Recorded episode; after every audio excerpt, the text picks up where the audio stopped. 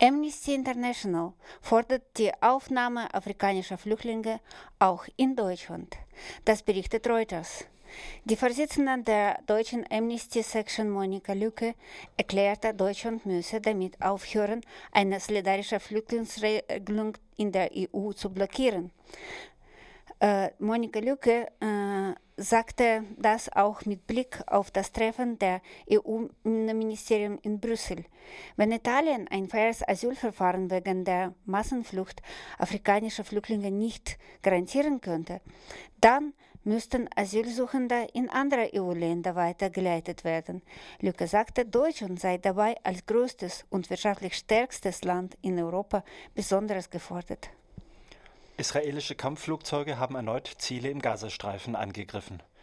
Laut Angaben einer israelischen Militärsprecherin habe Israel mit den jüngsten Angriffen auf einen Raketenangriff militanter Palästinenser auf die israelische Stadt Beersheva reagiert. Die Stadt Beersheva mit etwa 200.000 Einwohnern liegt außerhalb des Gebiets, das für gewöhnlich mit Raketen aus dem Gazastreifen angegriffen wird Militante Palästinenser hätten die Rakete abgefeuert, nachdem israelische Soldaten im Grenzbereich mit einer Panzergranate einen Palästinenser getötet und elf weitere verletzt hatten. Seit Mittwoch wurden laut aktuellen Pressemeldungen bei israelischen Angriffen aus der Luft und mit Panzern in dem Küstenstreifen ein Palästinenser getötet und 13 weitere verletzt. Ein neuer Streik hat das öffentliche Leben in Griechenland lahmgelegt. Wie die deutsche Presseagentur berichtet, sei es gestern bei den Generalstreik gegen das harte Sparprogramm und unpopulären Arbeitsmarktreformen der griechischen Regierung auch zu Ausscheidungen gekommen. Busse in Athen sowie Eisenbahn und auch Fähren standen still. Dutzende Flüge fliehen aus, fielen aus. Im Zentrum Athens versammelten sich nach Polizeischätzungen etwa 35.000 Menschen. Auch in anderen Städten Griechenlands kam es zu Demonstrationen. Äh, sie trugen äh, Transparente mit dem Spruch, es reicht, den Preis der Krise soll das Großkapital zahlen und Hände weg von unseren Renten und Gehältern. Auch, in, äh, auch äh, die Auseinandersetzungen und äh, Exzesse mit Polizei fanden statt. Die Polizei setzte massiv Tränengas ein. Drei Menschen wurden nach äh, Augenzeugeberichten leicht verletzt. Gaddafi hält in Libyen eine weitere wirre Rede, während sich sein Cousin nach Ägypten absetzt.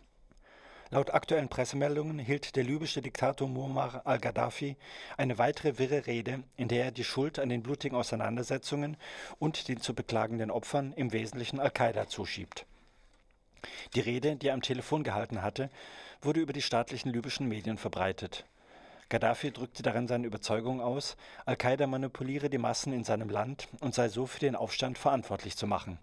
Al-Qaida-Chef Osama bin Laden sei der wirkliche Verbrecher. Keine vernünftige Person würde sich an den Protesten beteiligen. Die Menschen kämpften miteinander und stünden dabei unter Drogen, so der seit über 40 Jahren herrschende Diktator. Zugleich hat sich, wie am Donnerstag bekannt wurde, ein weiterer enger Vertrauter Gaddafis abgesetzt. Ahmed Gaddaf al-Dam, ein Cousin Gaddafis, erklärte jetzt öffentlich, bei der Niederschlagung der Proteste sei es, Zitat, zu schwerwiegenden Verletzungen von Menschenrechten gekommen. Aus Protest darüber sei er nach Ägypten ausgewandert. Deutsche liegen im Österreich an der Spitze der sogenannten Ausländerkriminalität. Das berichtet die Internetseite des österreichischen Rundfunks. Demzufolge seien fast ein Drittel der 2010 ermittelten Tatverdächtigten nicht Österreicher. Die größte Gruppe darunter stellen Deutsche. So ist mehr als jeder vierte überführte nicht-österreichische Straftäter aus Deutschland. So viel zu den Fokus Europa Nachrichten vom Donnerstag, den 24. Februar.